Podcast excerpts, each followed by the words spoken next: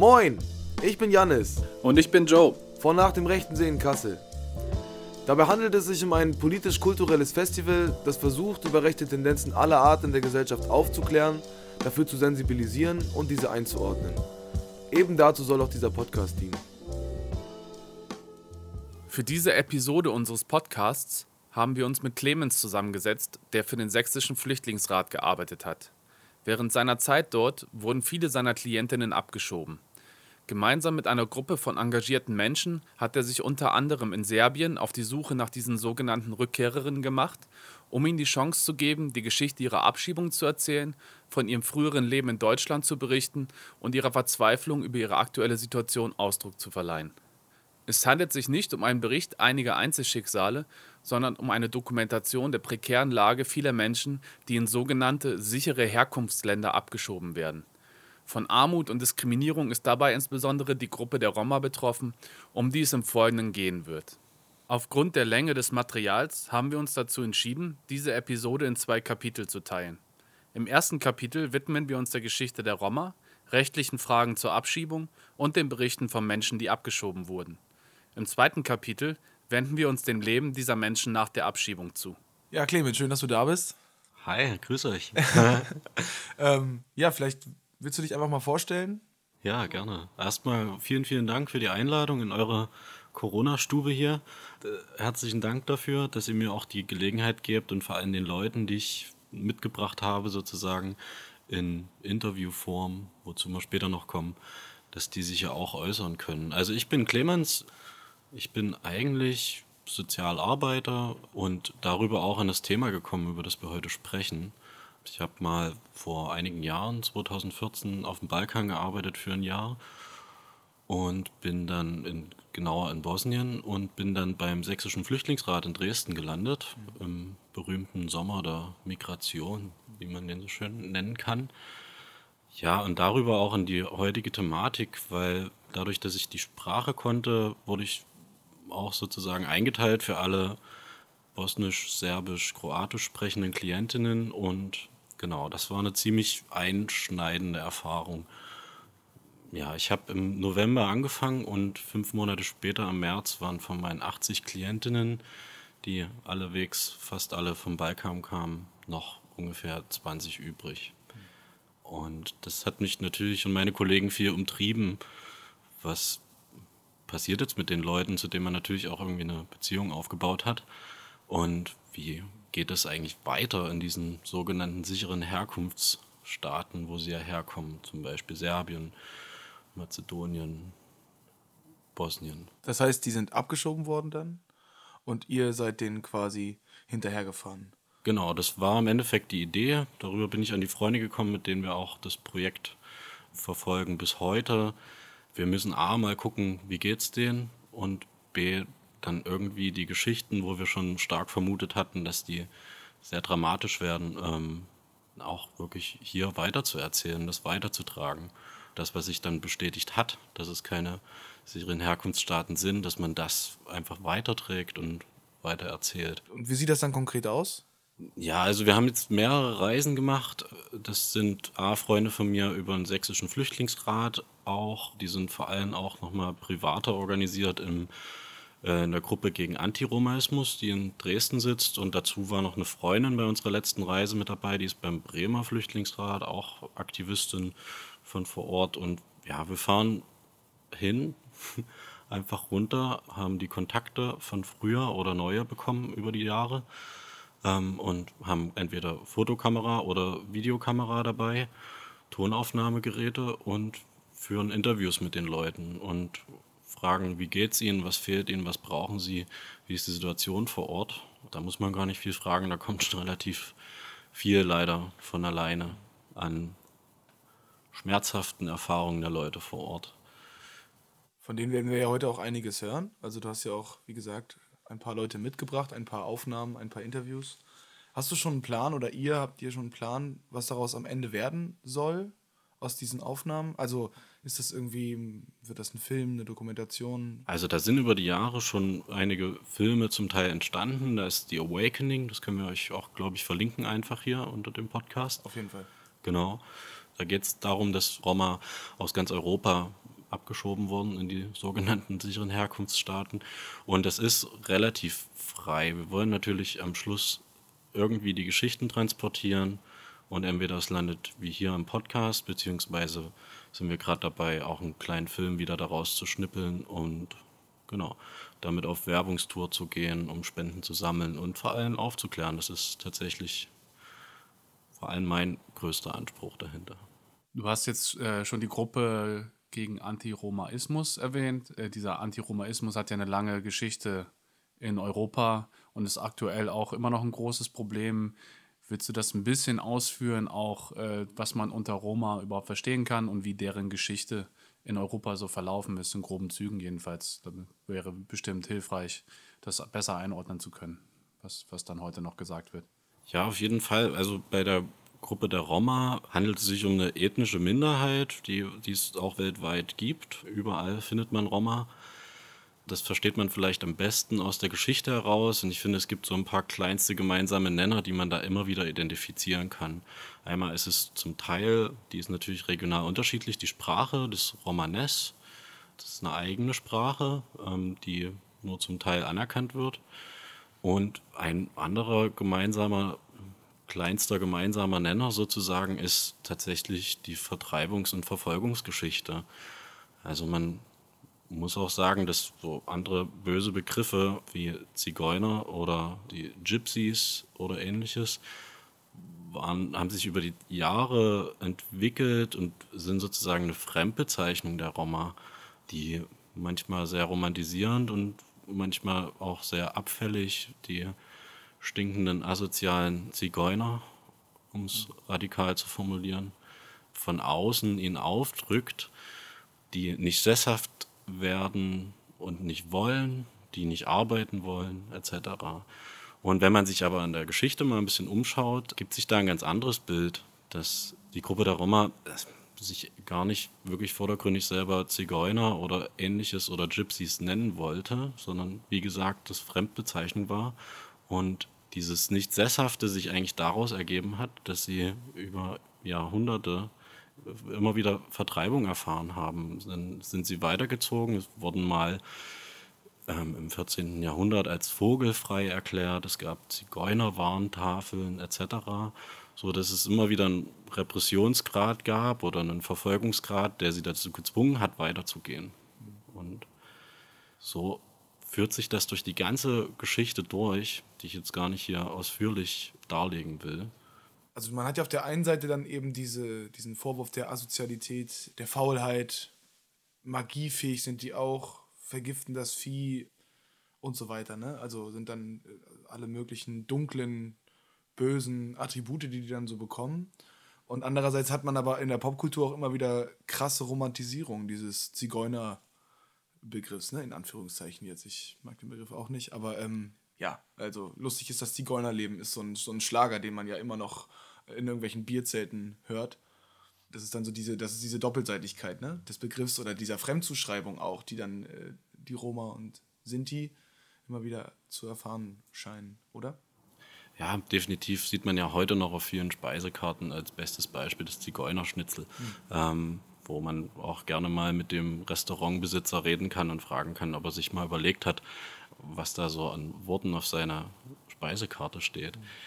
Und das, finde ich, macht deutlich über die ganze Zeit, wenn man so die Geschichte zurückverfolgt, aus Indien stammend sozusagen, wahrscheinlich hat sich dann irgendwann ergeben aus Sprachvergleichen, dass das sehr wahrscheinlich ist, dass die Roma aus Indien kamen sich dann irgendwie nach, äh, im Rahmen einer Völkerwanderung ähm, nach Europa bewegt haben und bis heute und auch über die Nazi-Zeit hinweg, über das faschistische Regime immer wieder unter Repression leiden mussten, beziehungsweise nie wirklich langfristig irgendwo anerkannt wurden als eigene ethnische Minderheit.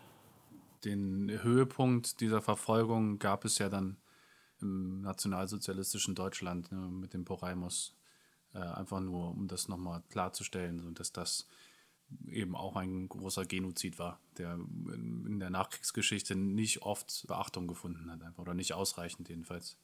Absolut, muss man glaube ich nicht großartig erwähnen, dass ähm, äh, Sinti und Roma genauso Teil ähm, des Genozids waren, so wie du es gerade gesagt hast. Und danach vor allem zu beobachten ist, dass es überhaupt keinen Paradigmenwechsel gab. Also es gab in der Weimarer Zeit so eine Art Zigeunerzentrale, wo auch sozusagen Roma weitestgehend registriert wurden und darauf wurde auch direkt im Anschluss 46 wieder Bezug genommen. Zum Teil wurde nicht mal das Personal gewechselt, was vorher für diese Zigeunerzentrale zuständig war, was dazu führte, dass viele Roma nach dieser schrecklichen Erfahrung, die man gar nicht in Worte fassen kann, sich auch zum Großteil gar nicht mehr trauten, überhaupt zuzugeben, dass sie Roma seien. Sie haben es verleugnet, sie wollten es offiziell nicht als Roma in Erscheinung treten, aus Angst und, und Scham oder ähnlichem gesellschaftlichen Austreibungsmechanismen, die sie dazu führten. Und das war ein ganz, ganz langer Kampf, der dann in den 70ern ungefähr in Bürgerbewegung enden musste oder zum Glück dahin führte, dass beispielsweise Romani Rose ist da eine sehr bekannte ähm, Vertreterin, Bürgerrechtlerin, die sich dafür stark einsetzte, auch auf die Aufarbeitung der Thematik im, aus, dem, aus dem Nationalsozialismus hinzuwirken. Und das führte dann schlussendlich erst 1982 dazu, dass Helmut Schmidt im Bundestag offiziell bekannte, dass die äh, Verfolgung und Tötung von Sinti und Roma Teil des Genozids im Zweiten Weltkrieg waren zu Hitlers Zeiten. Und das war dann sozusagen auch der Grundstein dafür, überhaupt mal damit zu beginnen, dass es auch Entschädigungszahlungen gab, von denen vorher gar keine Rede war. Vielleicht dazu ergänzend zur Nachkriegsgeschichte. Du hast diese Zigeuner-Meldestelle erwähnt, die auch äh, schon vor dem Nationalsozialismus bestand und die dann im Nationalsozialismus eine große Rolle gespielt hat bei der wenn man so will, logistischen Arbeit am Genozid sozusagen. Die waren da registriert und diese Meldestelle hat aktiv geholfen, diese Menschen ausfindig zu machen und was eben zu deren Ermordung geführt hat. Und nach dem Krieg gab es dann einfach das Landfahreramt in München und das hat diese Arbeit natürlich nicht mit dem Ziel eines weiteren Genozids, aber es hat zumindest die Arbeit der Registrierung, ich glaube, bis in die 80er auf Bestand der alten Akten und du hast es schon erwähnt mit dem gleichem Personal zum Teil äh, fortgesetzt. Also so viel dazu, dass es eben tatsächlich keinen richtigen Paradigmenwechsel gab. Jetzt fiel gerade der Begriff Sinti im Zusammenhang mit den Roma. Kannst du noch mal dazu was sagen? Weil, ne, also einfach um zu klären, welche Selbstbezeichnung die sich eigentlich geben. Genau, die ist sehr vielfältig. Wenn man von Sinti oder dem Sinto spricht, dann bezieht man sich eher auf eine Gruppe, die sich auf Mitteleuropa bezieht. Und dann gibt es eine relativ große Vielfalt an zum Teil Selbstbezeichnungen, auf die mal mehr und mal weniger Wert gelegt wird. Da gibt es zum Beispiel die Manouche in Frankreich oder die Kale aus Spanien oder ähm, in Albanien hatte ich mal einen Raum getroffen, der war sehr, oder ihm war es sehr wichtig, als Ashkali genannt zu werden. Das ist auch eine sozusagen regionale Untergruppierung. Das hat gesellschaftliche, religiöse etc. Hintergründe, woraus sich dann diese Untergruppierungen bilden und dadurch sich auch die Sprache zum Teil stark unterscheidet. So. Nur als Begriffseinordnung, wenn wir von den Sinti und Roma sprechen, dann bewegen wir uns vordergründig in unserem mitteleuropäischen Bereich. Ich bleibe einfach bei der Oberbezeichnung in der Regel, um es klarer und verständlicher zu machen bei Roma. Darin wird auch nochmal deutlich, wie sehr diese Fremdbezeichnung Zigeuner auch aus der gruppenbezogenen Menschenfeindlichkeit resultiert. Also oder inwiefern das Ausdruck dessen ist. Ne? Also so die Selbstbezeichnungen unterscheiden sich ziemlich stark und von außen wird dann einfach gesagt, ihr seid fahrendes Volk, ihr seid Zigeuner. So, ne? Ein weiterer wichtiger Begriff, glaube ich, den, den wir jetzt noch klären müssen, ist der der sicheren Herkunftsländer, eben auch im Kontext dieser Verfolgungsgeschichte, die ja, wenn auch mit Brüchen und Veränderungen trotzdem noch andauert. Und vielleicht kannst du das ein bisschen erklären, wie das asylrechtlich auch zu sehen ist, was es für Änderungen dann in den 90ern zum Beispiel gab diesbezüglich.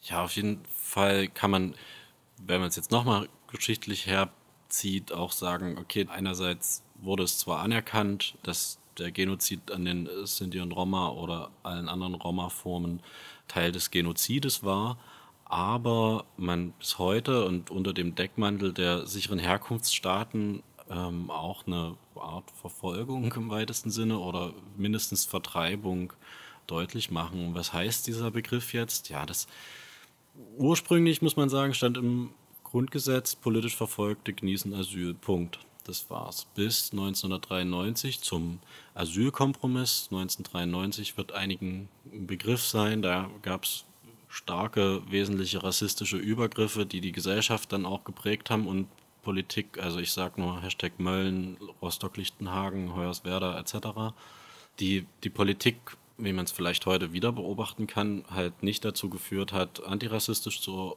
oder antifaschistisch zu agieren, sondern das Asylrecht sozusagen weitgehend einzuschränken, richtig, richtig stark. Und das äußert sich sozusagen durch die Grundgesetzänderung, die 93 vollzogen wurde. Und dort wurde dieser auch auf europäischer Ebene vorbereitet, aber dann auch ins Grundgesetz aufgenommene Begriff ähm, der sicheren Herkunftsstaaten etabliert. Und das muss man vielleicht verstehen, um auch heute es ein bisschen einzuordnen zu können, wenn man später die Geschichten hört, wie es den Leuten vor Ort geht und man sich gegebenenfalls hoffentlich die Frage stellt, warum kriegen die Leute hier kein Asyl? Und das liegt daran, dass sichere Herkunftsstaaten im Grundgesetz so formuliert ist, dass aus diesen Staaten, die so deklariert werden, das funktioniert auch alles über Bundestag und Bundesrat, die das gegenseitig sich zustimmen müssen zu dieser Einordnung, dass in diesen Staaten nicht von politischer Verfolgung oder Folter oder ähnlichem auszugehen ist, wodurch man grundsätzlich erstmal Asyl genießt. Und das hat immense Auswirkungen auf auch das Leben der Leute, die hierher kommen und Asyl beantragen, auf der Erleben hier vor Ort. Also eine der ärgsten Konsequenzen daraus ist, dass wenn man aus einem sicheren Herkunftsstaat kommt, der Rechtsschutz stark abgegrenzt wird. Insofern, dass man, wenn man, ohne dass man aus einem sicheren Herkunftsland kommt, schon nur zwei Wochen Klagefrist zum Beispiel hat gegen den Asylbescheid, den man bekommt, hat man, wenn man aus einem sicheren Herkunftsland kommt, äh, nur eine Woche Klagefrist. Das muss man erstmal schaffen, wenn man hier gegebenenfalls noch relativ neu ist und den Brief erstmal verstehen, überhaupt jemanden finden, der einem hilft, dabei den zu verstehen und dann noch die Klage zu erheben. Und darüber hinaus gibt es so Absurditäten wie, ähm, das wurde für die Allgemeinheit schon ausgeweitet, aber für die Menschen, die aus ihren Herkunftsländern kommen, insofern, dass sie die ganze Zeit des Asylverfahrens in Erstaufnahmeeinrichtungen verbringen müssen. Erstaufnahmeeinrichtungen sind die berühmten Camps, die überall hervorsprießen, 2015 und folgende, wo man weniger Geld bekommt, wo man extrem wenig Privatsphäre hat. Zurzeit in Corona-Zeiten ist das eine der drastischsten Unterbringungsformen, die man sich nur vorstellen kann. Da arbeiten auch gerade viele, viele NGOs daran, der Regierung Druck zu machen, berechtigterweise. Es gibt ein komplettes Arbeitsverbot, man kriegt weniger Geld, man kriegt sozusagen nur Taschengeld. Also es ist eigentlich sozusagen eine komplette Aussperrung der Leute.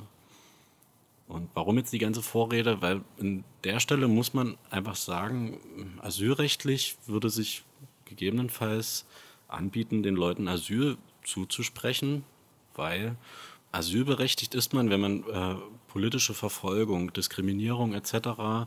aufgrund seiner Herkunft, Religion, Zugehörigkeit zu einer ethnischen Minderheit zum Beispiel erfahren hat in seinem Herkunftsland und davon auch auszugehen ist, wenn ich zurückkomme, dass das weiter so ist. Und das große Problem dabei ist, dass diese Diskriminierung der Roma vor Ort, wie wir es später noch sehen werden, also erstens politisch überhaupt nicht Beachtung findet. So, ich glaube, das wäre schon mal wichtiger Punkt, um die Problematik zu lösen. Und es total schwer ist für die Leute, die Diskriminierung nachzuweisen, weil die meistens in einem Unterlassen der Handlung liegt. Also man kann schwer nachweisen, dass man keinen effektiven Zugang zu Bildungseinrichtungen oder medizinischer Versorgung oder zu einem Dach über dem Kopf bekommt. Weil das vordergründig natürlich in den Gesetzen in den sicheren Herkunftsländern erstmal dasteht und den Leuten auch zusteht, aber es effektiv nicht passiert. Und das wissen eigentlich alle Beteiligten, ist aber, um es mal salopp zu formulieren, allen ziemlich Wurst. Das klingt ja schon ziemlich stark nach einer Diskriminierung, die auf einer strukturellen Ebene stattfindet. Ne? Also wenn Leute nicht zum Arzt gehen können, keinen Rechtsschutz haben, ist das ja eine Sache, die auch einfach in den Institutionen so gehandhabt wird. Gibt es denn auf rechtlicher Seite für die Leute irgendeine Möglichkeit, Aufenthalt zu bekommen? Also Vielleicht ganz kurz zur Unterscheidung. Man unterscheidet zwischen Flüchtlingseigenschaft, die um, grob das umgreift. Ich stelle das hier nur ganz grob dar. Ich bin jetzt auch kein komplett Jurist irgendwie in der Richtung. Die politische Verfolgung so an sich, wo man einen Verfolgungsakteur braucht, das ist so der höchste ähm, Flüchtlingstitel, den man bekommen kann sozusagen oder den man zugesprochen bekommt, neben, dem, neben der originären Asylberechtigung, ist jetzt egal. Darunter gibt es noch subsidiärer Schutz und ähm, Abschiebehindernisse, so nennt sich das. Das sind so die drei Oberkategorien, mal ein bisschen vereinfachter dargestellt, unter denen man gegebenenfalls bleiben könnte oder beziehungsweise dass einem das Recht zuspricht, hier zu bleiben mit einer Aufenthaltserlaubnis. Und da muss man jetzt mal so auch wieder ein bisschen grob festhalten, die Zahlen spiegeln das wieder, die bewegen sich im Nullkomma-Bereich an Schutzberechtigten, die tatsächlich aufgrund ihres Interviews, die sich vom BAMF führen, tatsächlich bleiben dürfen. Deswegen muss man festhalten, über das Asylrecht ist eigentlich erstmal gar nichts zu holen. BAMF, ganz kurz. Ja, BAMF, äh, Entschuldigung, immer mal wieder ein paar Abkürzungen gerne reinhaken. Bundesamt für Migration und Flüchtlinge. Die beschäftigten sich ausschließlich mit der Frage, bist du berechtigt, einen dieser Titel zu bekommen? Die machen das Interview und dann sagen ja oder nein. Die Folgen, die spielen sich dann eher im Aufenthaltsrecht ab. Ähm, vor allem, wenn man eine Ablehnung bekommt, wenn man aus einem sicheren Herkunftsstaat kommt, kriegt man mit sehr, sehr hoher Wahrscheinlichkeit eine sogenannte offensichtlich unbegründete Ablehnung. Also dein Antrag ist offensichtlich unbegründet. Und dann bekommt man aufenthaltsstatusrechtlich eine sogenannte Duldung, die einen verpflichtet, nachdem man den Bescheid bekommt, innerhalb von sieben bis 30 Tagen das Land zu verlassen. Das sagt noch das BAMF und danach wird man sozusagen komplett der Ausländerbehörde untergeordnet, wo dann gegebenenfalls noch Möglichkeiten bestehen würden, die würden auch schon beim BAMF bestehen, Aufenthaltstitel trotzdem zuzusprechen, vor allem bei Erkrankungen, Traumata-Geschichten, seien es schwere Erkrankungen. Da muss man aber gerade einfach auch festhalten, da geht auch leider fast nichts mehr. Und das muss man dann vielleicht nochmal trennen, dass das BAMF selbst nicht abschiebt, sondern das macht dann die Ausländerbehörde. Und die Duldung, von der wir dann später noch öfter was hören werden, ist sozusagen das Ausweispapier, was man bekommt, was einen sozusagen, wie das Wort sagt, hier duldet, aber man permanent dazu aufgefordert ist, auszureisen. Am besten aus freien Stücken, ansonsten hilft die Ausländerbehörde nach mit Abschiebung. Und wie die funktionieren, das werden wir uns gleich nochmal an Schilderungen der Leute vor Ort anhören. Genau, dann lass uns doch vielleicht äh, die rechtliche Einordnung soweit hinter uns lassen und zum ersten Interview fortschreiten. Dabei handelt es sich um Luca und der erzählt von seinem Leben mit einer Duldung in Deutschland, oder? Vielleicht kannst du da vorher noch ein bisschen was zu sagen. Ja, genau. Luca, ähm, von vornherein nochmal dazu gesagt, der ist anonymisiert an der Stelle. Wir hatten ihn gefragt und er will gern nicht mit seinem Originalnamen auftreten. Nur das als kleiner Hintergrund.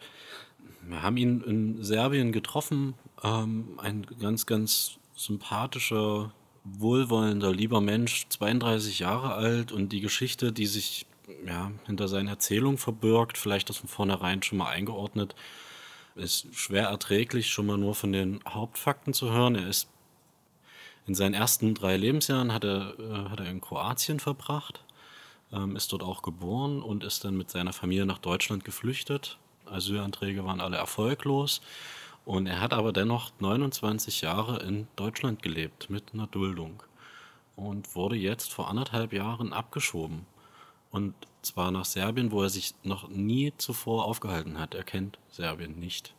Das nur mal als kleiner Hintergrund, was vor allem dann später noch mal viel deutlicher wird. Aber jetzt lassen wir ihn erstmal zu Wort kommen und lassen ihn von seinen Erfahrungen erzählen, wie es ist, mit Duldung als Nicht-Deutscher mit dunklerer Hautfarbe in Deutschland zu leben, als der Asylbewerber. Ich bin im Heim aufge also aus Asylheim aufgewachsen. Das war eine der schönsten Zeit für mich. Da waren wir im Hotel, also es war ein ehemaliges Hotel. Da haben, äh, haben Pakistaner, in, äh, aus Indien Leute gelebt, äh, Afrikaner, weiß Gott alle, sogar aus Marokko, Ägypten. Ich konnte von Zimmer zu Zimmer gehen, das war einmal für mich so eine wunderbare Welt. Ich, hab, ich konnte immer eine neue Kultur kennenlernen. Die haben mit der Hände gegessen, die haben vom Boden aus gegessen. Das war einfach traumhaft. Und wenn ich in Schule gegangen bin, ja, ich habe, ihr müsst euch vorstellen, ein, da, da, da war ein Raum voll, voll mit Bälle von mir, weil sie mir immer die Bälle weggenommen haben, weil ich bin immer zur Schule mit dem Fußball gegangen. So. Und ähm, weil dann bin ich halt ins, irgendwo in die Ecke gegangen und habe Fußball gespielt dann in der Pause. Ich habe erst in der Schule kennengelernt, dass ich anders bin als, als die anderen. So. Inwiefern anders? Ja, dass ich dann irgendwie, dass ich nicht dazugehöre. Auch die Sprache so. Ich habe, ich, ich habe, glaube ich, die letzten zehn Jahre erst gelernt, Deutsch zu sprechen, sage ich mal. Ich habe auch erst vor zehn Jahren gemerkt, was es bedeutet, wenn ich sage, ich bin glücklich. Dann habe ich das auch gefühlt. Davor habe ich das nie gefühlt. Davor habe ich einfach nur, einfach nur Blödsinn geredet. So, und das habe ich erst später gelernt, weil ich dann erst mich beschäftigt habe mit dem Leben, mit dem Sinn des Lebens und so weiter, auch mit dem Tod viel beschäftigt. Aber das konnte ich davor nie machen. Davor wurde ich einfach in eine Schublade gesteckt. Das heißt, du bist das und dann musst du dich in der, dann, und später fragst du dich, ja, wer bin ich jetzt? Da fragst du dich, ja, wer bin ich jetzt? Und ich habe mich, ich hab mich auch immer geschämt, meine Freunde zu sagen, dass ich eine Duldung habe.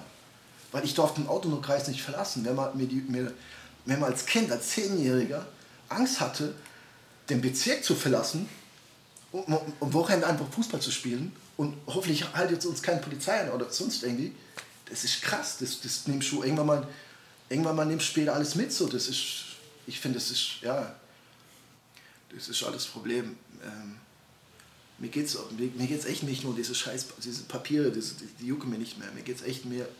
Ich habe jahrelang gekämpft, dass ich mal, dass ich integriert werde.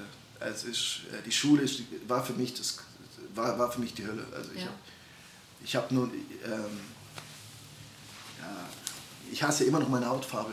Ich bin, ich bin, ich bin 32 und ich, mir gefällt meine Hautfarbe immer noch nicht, weil einfach das, das hängt immer noch im Kopf drin. Also das steckt immer noch drin. War das der Grund, warum es in der Schule die Hölle war, deine Hautfarbe?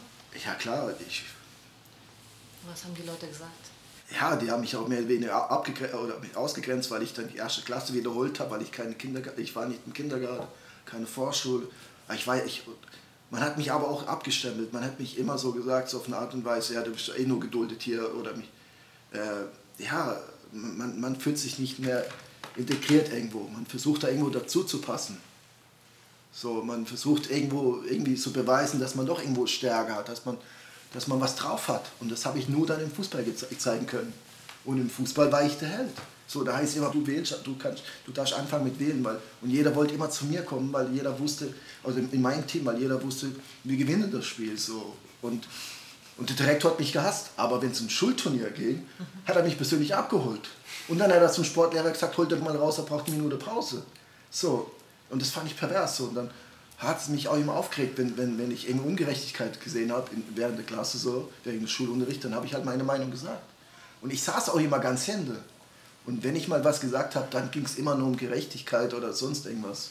Ich, ich, ist ja klar, wenn ich dann zum Amt gehe, dann heißt es zu mir, Sie sind hier nur zu Besuch. Machen Sie, machen Sie keine, Sie haben Vorstellungen. Ich sage, ja, was für Vorstellungen? Ich, ich würde gerne meinen Führerschein machen. Ich würde gerne mit meiner Freundin in Urlaub fliegen. In der Schulzeit habe ich, wenn meine, wenn meine Klassenkameraden in Urlaub gefahren sind, habe ich daheim sitzen müssen. Und dann heißt es, ja, wir machen jetzt mal hier einen Aufsatz, schreibt mal von der- eurem Erlebnis, habe ich, habe ich irgendeine scheiß Lüge erzählen müssen. Wie schön es im Urlaub war und weiß Gott alles. Und dann nach fünf, ich habe ich hab mich nie beschwert, ich habe nie gesagt, scheiß Deutschland oder sonst irgendwas. Ich habe mich dann abgefunden mit dem Scheiß. Hab's okay. Bin, ich bin hier hingegangen, habe auch zu einem Deutschbehörde gesagt, was kann ich hier machen? Kann ich arbeiten gehen? Ja. Also ich arbeite. Was kann ich noch machen? Kann ich Ausbildung machen? Ja. Also, ich komme nicht mehr. Ich werde auch mein Dullo auch nicht mehr verlängern oder sonst irgendwas. Ich will mit euch nichts mehr zu tun haben, weil ich werde hier als Mensch nichts akzeptieren. Ich bin nicht mal eine Nummer. Weil es wird immer nur Straftäter, gefährlich, weiß Gott, oder, oder Schwerkrieg, aber das ist Bullshit. Ja, Ja, jetzt sind wir wieder hier zurück im NDRS-Podcast zusammen mit Clemens, der uns das Interview mit Luca mitgebracht hat, einem ehemaligen Asylbewerber, kann man sagen, der 29 Jahre in Deutschland gelebt hat mit einer Duldung und dann nach Serbien abgeschoben wurde, einem Land, das er zuvor nie betreten hat. Clemens, in was für einer Verfassung habt ihr den getroffen? Weil der klingt ja schon ziemlich verzweifelt. Ja, wir haben ihn in keiner guten Verfassung getroffen. Ähm, das haben wir auch bei vielen anderen Menschen erlebt, dass vor allem dieser Realisierungsprozess, was passiert hier gerade, dass der sehr, sehr lange dauert und ich vergleiche das immer gerne mit, wenn man jemanden vielleicht trifft, der einen Autounfall hatte und so eine Art bisschen Schockzustand besteht da, dass die Leute es einfach nicht einordnen können, was auch nicht einzuordnen ist. Das kann man nicht anders sagen. Dazu kann man dann auch gar nicht viel sagen in dem Moment, außer erstmal zuhören. Und er hatte, bevor er abgeschoben wurde, schon Probleme mit Depressionen und dazu wird er auch später nochmal selber was sagen, aber die haben sich natürlich nochmal verstärkt. Ähm, das Hauptproblem dabei ist, was wir auch jetzt in vielen anderen Fällen hören, ähm, wozu auch die späteren Gäste sozusagen noch was sagen, ist, dass er tatsächlich wirklich in die Existenzlosigkeit abgeschoben wurde. Also er wirklich jetzt in Serbien ist ohne Papiere. Er ist kein serbischer Staatsbürger und wurde aber dahin abgeschoben. Und er ist jetzt staatenloser Mensch in Serbien und hat dort faktisch keine Rechte. Und das beschreibt er im späteren Verlauf nochmal, aber um das einzuordnen, natürlich geht es ihm einfach scheiße. Mhm. So, da gibt es kein Für und Wider. Klar. Also, wie soll das auch anders sein? Man lebt 29 Jahre in einem Land, dessen Bürokratie einem immer wieder zeigt, dass man, wie er selber sagt, nicht mal eine Nummer ist. Man kann ja gar nicht anders, als sich irgendeine Art von Identität aufzubauen. Man lebt ja mit Menschen in einem Zusammenhang einer Gesellschaft, geht zur Schule, lernt Leute kennen, etc.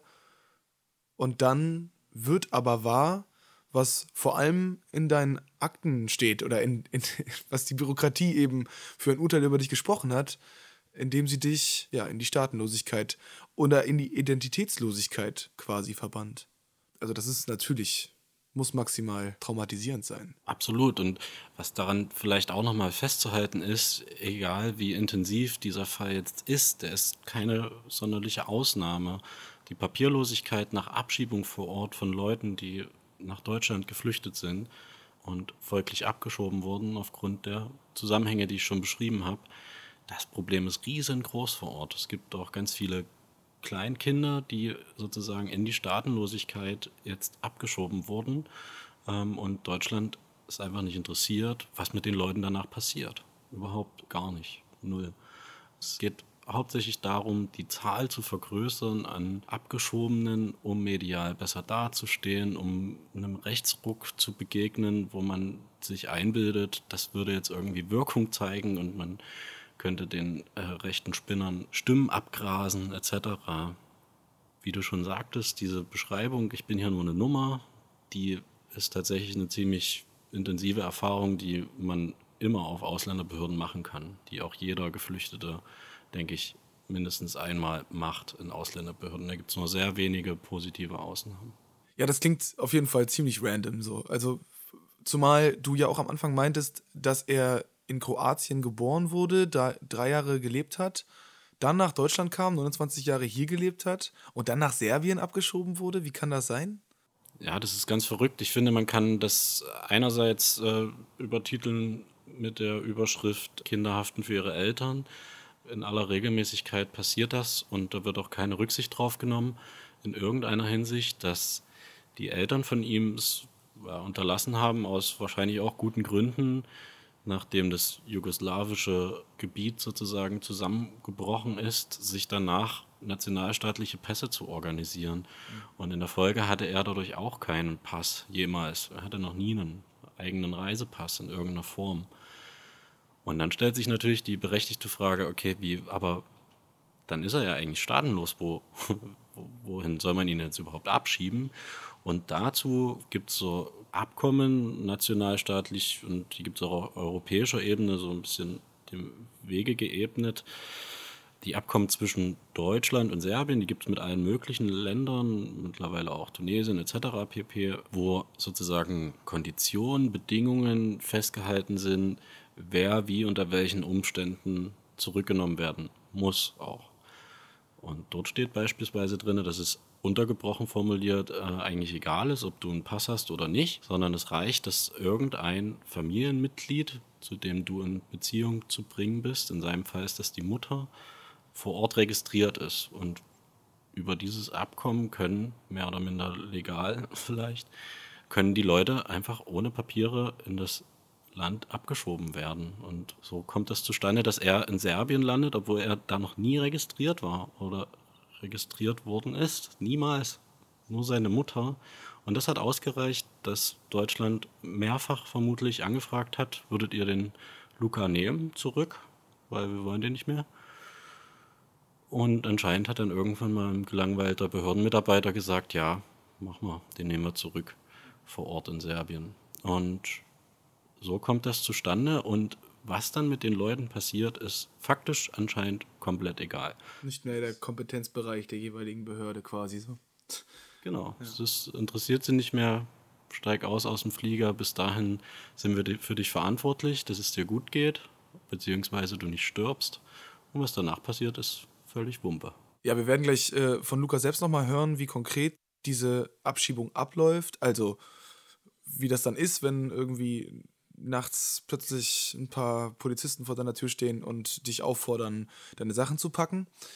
Aber vielleicht sagst du noch kurz vorher was dazu, wie es geht, dass jemand ohne Papiere ausreisen muss oder zur Ausreise gezwungen wird. Ja, das ist ähm, ein ganz krudes Konzept, was da erfunden wurde.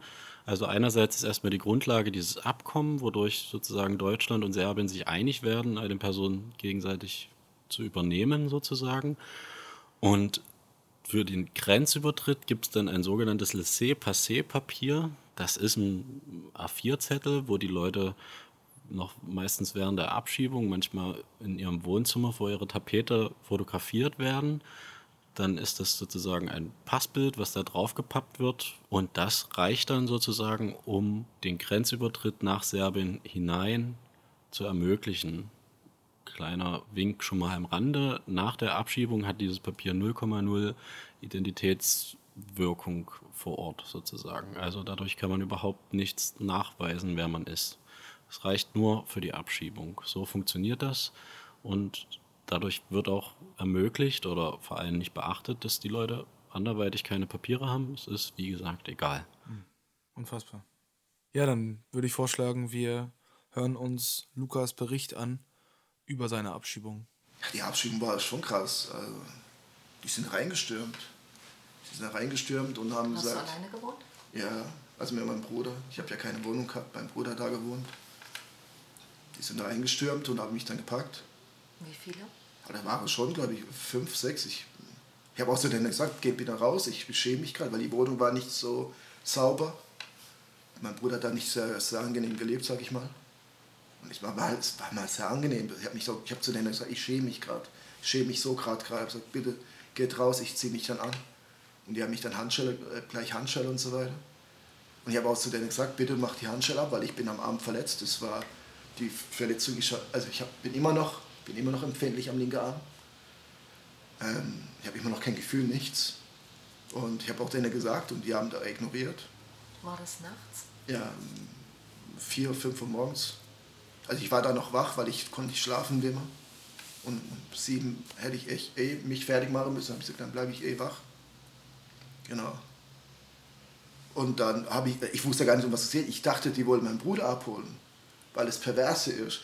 Ein Polizist kam einen Monat vorher und wollte meinen Bruder mitnehmen, weil er irgendwas war mit meinem Bruder. Ich bin mir nicht sicher. Und dann habe ich zum Polizisten gesagt, dann sagen Sie, äh, äh haben Sie einen Durchsuchungsbefehl. Dann hätte er mir einen rosa Brief gezeigt. Und dann habe ich gesagt, ja, lassen Sie mich erstmal den lesen. Und also war, er hat einfach nur irgendeinen Bescheid gesagt, um einfach in der Wohnung reinzukommen. Der, wollte mich, der hat mich da angelogen. Und dann habe ich ihm gesagt, ja, ich will durchlesen. Und er hat gesagt, nee. Und dann haben sie gesagt, nee, dann machen wir das nicht. Entweder ich lese das jetzt durch und ich habe die Bestätigung, dann lasse ich dich rein. Dann habe ich halt die Tür zugemacht, habe geduscht und er hat mit dem Richter telefoniert und der Richter hat gesagt, nee, er lässt dich nicht rein. So, ich glaube, war wegen einer Geldstrafe, ich bin mir nicht ganz sicher. Auf jeden Fall kamen dann einen Monat später, waren die Polizisten dann bei mir, aber fünf oder sechs. Und ich hab, wusste nicht, um was es geht. Ich wusste nicht mal, die haben mir nicht mal irgendeinen mir einen Bescheid vor. Ich habe auch gesagt, legt mir bitte einen Bescheid vor. Die Abschiebung habe ich erst mehr oder weniger realisiert, als, als ich beim Polizeirevier war. Da habe ich erst gemerkt, ich, so, ich werde abgeschoben. So. Das Problem war, dass ich, kein, ich konnte ja keinen anrufen vom, äh, von der Kommunale oder von der Regierungspräsidium, weil es war erst sechs oder sieben Uhr morgens. So, und dann haben sie gesagt, ja, da habe ich ja gefragt, mit wem rede ich jetzt? Da haben sie, haben sie mir gesagt, ja, in Baden-Baden sind die Damen von der Regierungspräsidium. Und dann haben sie gesagt, gut, dann fahre ich halt nach Baden-Baden zu, zu, zu den Damen. Und dann, als ich da ankam, habe ich dann den Herr wieder darauf drauf hingewiesen, so bitte machen Sie die Handschelle ab, mir tut, mir tut der linke Arm weh. Dann hat er mir die Handschelle abgenommen und ich äh, habe auch zu den Polizisten gesagt oder zu einem von den Beamten, habe ich gesagt, bitte bringt mich mal zum Regierungspräsidium, zu den Damen. Und jetzt kommt, jetzt kommt das Perverse auch noch, dann kam ich da an, da haben sie mit mir, mit mir Englisch gesprochen. Und dann habe ich mich aufgeregt habe gesagt, ja, wie könnt ihr mit mir jetzt Englisch sprechen? Ihr schiebt da Leute ab und wisst nicht mal, wen ihr da abschiebt. Guckt erst mal auf ein, auf ein scheiß Papier. Plötzlich standen dann vier, fünf Polizisten um mich herum. Und habe ich so dann gesagt, ich soll jetzt ich soll Abstand halten, weil ich mache da nichts. Weil da war, glaube ich, als ihr abgeschoben worden bin, wurden, wurden auch Familie abgeschoben, Mutter wurde abgeschoben mit einem neugeborenes Kind und so weiter. Waren, glaube ich, weiß Gott, wie viele Polizisten da vor Ort waren. Und dann habe ich so dann gesagt, dass ich, dass ich kurz vor der Zwischenprüfung bin. Die fängt im März an im Januar wurde ich abgeschoben. Dann habe ich, auch so habe ich auch gesagt, dass ich auch krank bin, dass ich eine Verletzung habe, dass ich in, in Therapie bin, dass ich die ärztliche Untersuchung notwendig ist, dass ich da anwesend bin, dass ich Termin, Termin habe in Freiburg. Und der, den Termin in Freiburg habe ich so schnell bekommen, weil es wirklich sehr, sehr dringend ist. Und dann kam die Ärztin und sagte, ja, was haben Sie? Dann habe ich gesagt, ja, hier, mein Arm und so weiter. Und da habe ich gesagt, dass ich erkrankt bin an der Sarkoidose. Hat sie nicht mal gewusst, was es ist. Ich weiß auch nicht, was es ist. Das ist eine Immunkrankheit, also die Lymphknoten sind entzündet. Ich habe so mehrere Lymphknoten und die bewegen sich dann, die, die, können, äh, die gehen dann mal, mal an Herz, wenn es mal blöd läuft, oder an der Niere oder sonst irgendwo. Ist ein komplettes Immunsystem, das äh, zerstört einen. Also, ähm, das schwächt halt komplett dein Immun. Ja, es fängt mit Gelenkeschmerzen an, Kopfschmerzen, man, man kriegt auch ganz schlecht Luft. Man hat, man hat einfach die Volumen nicht mehr so, wie man es eigentlich haben sollte. Und ähm, das habe ich der Ärztin gesagt. Dann hat die Ärztin zu mir gesagt, da habe ich, auch, hab ich äh, die Rufnummer gegeben von meiner Ärzte, auch vom, also vom, vom jeweiligen Arzt, der mich da behandelt, sind glaube ich drei Ärzte. Da hat sie gesagt, hier ruft dort an. So, hat sie aber nicht. Dann wurde ich abgeschoben. Dann komme ich in Serbien an. Mhm habe vier, fünf Tage gebraucht, bis ich, bis ich mal gemerkt habe oder bis ich dann herausgefunden habe, wie ich nach Deutschland telefonieren kann. Habe meine Ärzte angerufen und die meinte, es hat keiner angerufen. Mhm. Obwohl ich vier Stunden draußen gewartet habe. In Serbien? Ja, als ich in Serbien angekommen bin, habe ich halt meine Jacke genommen, habe einmal um den Arm gebunden. Belgrad, oder? Ja. Bist du noch nicht? Nee, nee, nee also Belgrad, genau, Surce, also dahinter, in der Nähe vom Surce. Es gibt ja nur einen Flughafen hier. Mhm. Da habe ich halt gleich meine Jacke genommen, einmal um den Arm gebunden, weil ich gedacht habe, halt, jetzt geht's halt los, irgendwie Polizei kommt und packt mich und steckt mich in Gefängnis und so weiter. Ähm, Bargeld habe ich gleich versteckt, auch ein bisschen. Ich habe halt 400 Euro mit, mitgenommen.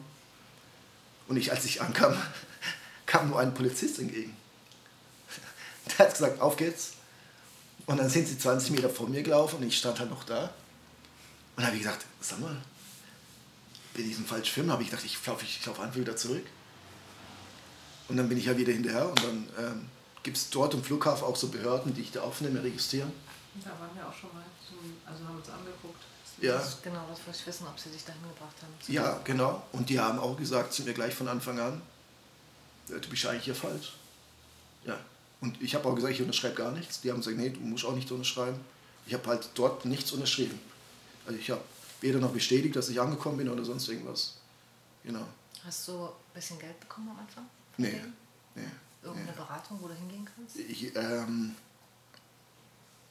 nee, nee, weil ähm, der hat mich ja gefragt und ich habe ja gesagt, ja, der Ex-Mann von meiner Tante wohnt doch hier. Und dann hat man dann erreicht und der hat mich dann abgeholt. Puh, ja. Wieder zurück im Podcast. Vielleicht, um mal einen ersten Eindruck zu schildern. Worum es jetzt in der Erzählung vor allem zu gehen schien, war ja der unglaublich rigide Umgang der Beamten mit Luca. Soweit ich das richtig verstanden habe, hatte die Geschichte mit dem Durchsuchungsbefehl nicht so viel zu tun mit der Abschiebung, ist aber auch eben ein Beispiel dafür. Und ja, und das zieht sich dann ja irgendwie durch, ne? Also. Ja, das ist ähm, ganz wunderlich auch immer zu beobachten oder für mich, ähm, dass es so wenig den Menschen klar ist, wie Abschiebungen ablaufen. Und aber eigentlich ist es ziemlich klar verständlich, warum das niemand weiß, weil die halt vordergründig nachts passieren, fast ausschließlich. Das hat wahrscheinlich unterschiedliche Ursachen. Früher wurden sie noch mal, wurden sie meistens angekündigt. Das hat dann aber auch dazu geführt, dass sich zum Teil Leute in den Wohnungen mit verbarrikadiert haben, ähm, also Unterstützerinnen etc. Und das hat dann irgendwie der Regierung weniger gefallen, weil das senkt ja auch die Abschiebezahlen. Deswegen gab es da immer weitere Verschärfungen und was man wirklich seit jetzt mittlerweile Jahren beobachten kann, dass die tatsächlich, wie du schon sagtest, immer rigider, immer brutaler werden. Also das ist keine Ausnahme, das hört man bei ganz, ganz, ganz vielen Abschiebungen. Ich kenne eine Geschichte nur als Beispiel von einer äh, dreiköpfigen Familie, die wurde vor zwei Jahren abgeschoben in den Kosovo im September, Mitte September. Ein neunjähriger Junge, das Kind der Familie, wurde in Handschellen und Boxershorts Mitte September ähm, draußen vorm Polizeiwagen geparkt, eine halbe Stunde neben seinem Vater. Die Mutter wurde extra abtransportiert und dass solche Beschreibung ähm, mit äh, tätlichen Übergriffen, äh, mit Verletzungen der Geflüchteten hört man nicht allzu selten, definitiv. Vielleicht, was auch noch deutlich wurde in dem Beispiel, ist, dass wie, wie so eine Abschiebung funktioniert und was das vor allem verhindert. Und zwar, dass die Leute, die gerade von der Abschiebung betroffen sind, tatsächlich eigentlich keine effektive Möglichkeit mehr haben, Hindernisse, die der Abschiebung entgegenstehen, wirklich effektiv zu äußern. Also das BAMF gibt dem Bescheid als Einordnung, dann sagt es Ablehnung und dann hat das BAMF damit erstmal gar nichts mehr zu tun. Dann geht es weiter zur Ausländerbehörde, die ist nochmal unterschiedlich untergliedert. Die gibt sozusagen den Befehl der Abschiebung, jetzt auch nochmal allgemein erklärt.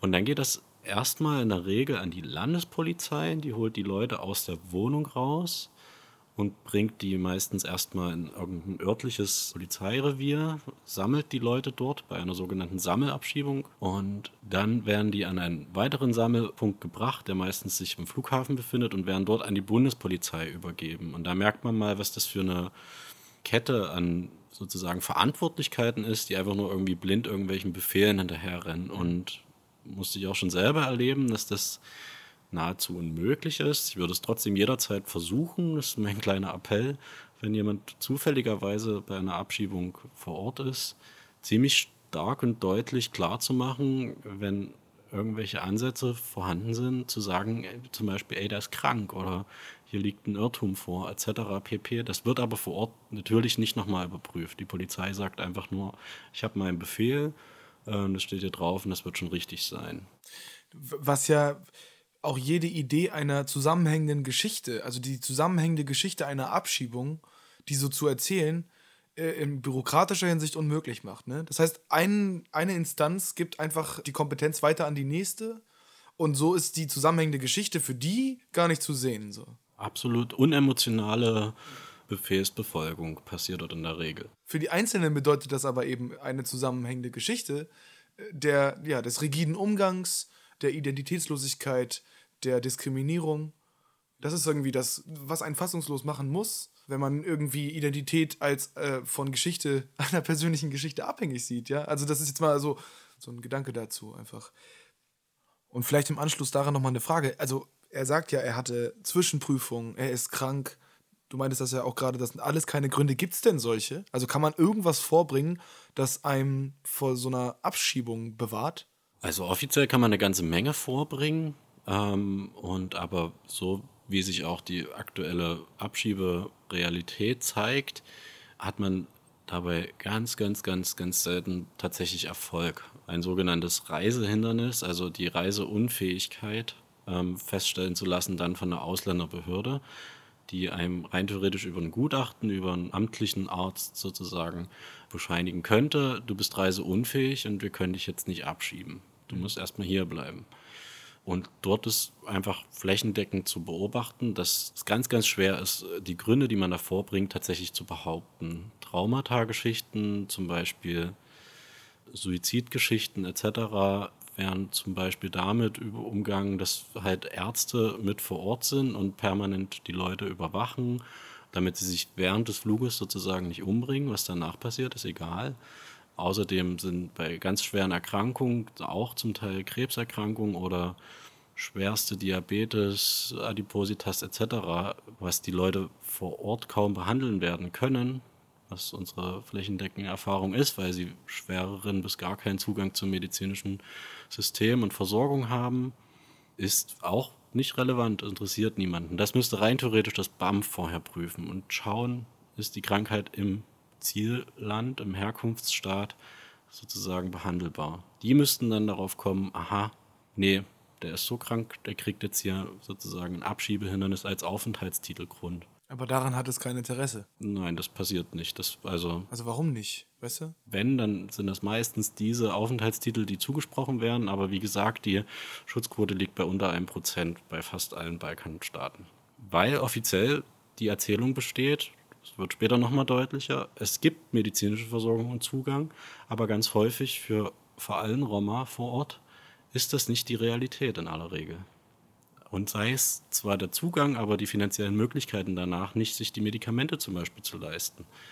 Und deswegen wird bei der Abschiebung einfach nur geschaut, okay, die Leute dürfen unterwegs nicht sterben, deswegen machen wir sozusagen ein Krankenhaus draus. Es gibt ähm, mehrere Abschiebungen, wo Leute faktisch im Krankenwagen an das Flugzeug herangefahren wurden und während der äh, Abschiebung ärztlich versorgt wurden und dann freundlich verabschiedet wurden am Herkunftsflughafen sozusagen.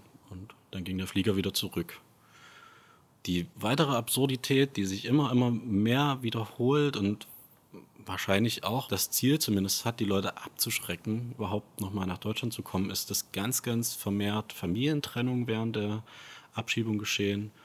Also ähm, ich kenne mehrere Berichte, wo ein Teil der Familie abgeschoben wurde, obwohl ein anderer Teil nicht da war. Da ist dann zum Beispiel die Konstellation, eine Mutter ist mit sieben Kindern da vor Ort nachts, der Vater ist halt nicht im Haus, warum auch immer. Ja, und dann zählt die Polizei durch und an einem Beispiel bloß heißt es dann, okay, dann kommt die Mutter jetzt mit, mit den drei jüngsten Kindern. Die Kinder ab 14 Jahre, die können jetzt noch ja sozusagen zu Hause bleiben und warten, bis der Vater kommt. Und ja, wenn ihr das nächste Mal da seid, werdet ihr hinterher abgeschoben, aber jetzt nehmen wir wenigstens erstmal die Hälfte mit. So funktioniert das und ja, dann sitzt der Vater mit den drei älteren Kindern, so war es in einem Beispiel, eins von vielen, weiterhin in Deutschland und die Mutter mit den drei jüngsten Kindern wird abgeschoben. Und das ist dann die Idee, also das muss man ja so interpretieren, dass diese Familien getrennt werden, damit die Motivation beim hierbleibenden Teil zunimmt, nachzuziehen. Genau, das ist ja dann die Idee dahinter, vermutlich, natürlich nicht offiziell und widerspricht auch meines Erachtens allen grundrechtlichen Ideen, die man sich dazu überlegen kann. Aber das ist wahrscheinlich die Idee zu sagen, naja gut, wenn die Hälfte weg ist, ist der Druck irgendwann so groß, dann werden die schon von alleine abreisen oder zumindest beim nächsten Mal vor Ort sein. Und noch ein ganz, ganz aktuelles Beispiel, um das vielleicht abzuschließen. Das wurde uns jetzt ebenfalls aus Serbien berichtet von Jelena, die ihr später auch hören werdet. Am 24. März äh, gab es eine Abschiebung und zwar in der Konstellation, dass die während des Corona-Shutdowns schon und allen Ausgangsbeschränkungen auch in Serbien sollten die Diplomaten aus Serbien abgeholt werden und sozusagen in Sicherheit gebracht werden oder was auch immer die offizielle Begründung war. Aber der Flieger, der sie abholen sollte, der sollte natürlich nicht leer hinfliegen, deswegen hat man den noch mit für eine Sammelabschiebung genutzt. Und die Folge war, dass vermutlich auch aus Corona-Gründen, das weiß man nicht, ähm, uns wurde es so berichtet, die Leute unmittelbar am Flughafen von der Polizei eingesackt wurden und weg waren. Das ist ja insbesondere in Hinsicht darauf total skandalös, weil ja eigentlich in Corona-Zeiten die Abschiebeverfahren ausgesetzt sein sollten. So haben wir es aus unserem Podcast mit, mit Timo gehört. Also unglaublich, ja. Sollten. Ja. Hat an der Stelle ähm, leider nicht funktioniert. Das kann man nochmal nachhören in einem Link, den wir euch auch verlinken, zu einem Gespräch mit anderen Aktivistinnen aus Serbien, Tschechien und Deutschland, wo das die Beschreibung war. Es hat sich dann aufgelöst tatsächlich. Ähm, eine engagierte Frau, die Jelena, ist dem nachgegangen, dass die Leute an die kosovarische Grenze gefahren wurden, dort ausgeladen wurden und äh, freundlich gebeten wurden, scheinbar rüber zu gehen und die abgeschobenen Menschen jetzt in einem Quarantänelager bei Pristina, das ist die Hauptstadt von Kosovo, derzeit verweilen. Es hat sieben Tage gedauert, bis überhaupt Gewissheit bestand, wo die Leute sind und was mit ihnen los ist. Und das nur aufgrund von Einzelner, die sich bemüht haben und verpflichtet gefühlt haben, denen nachzugehen.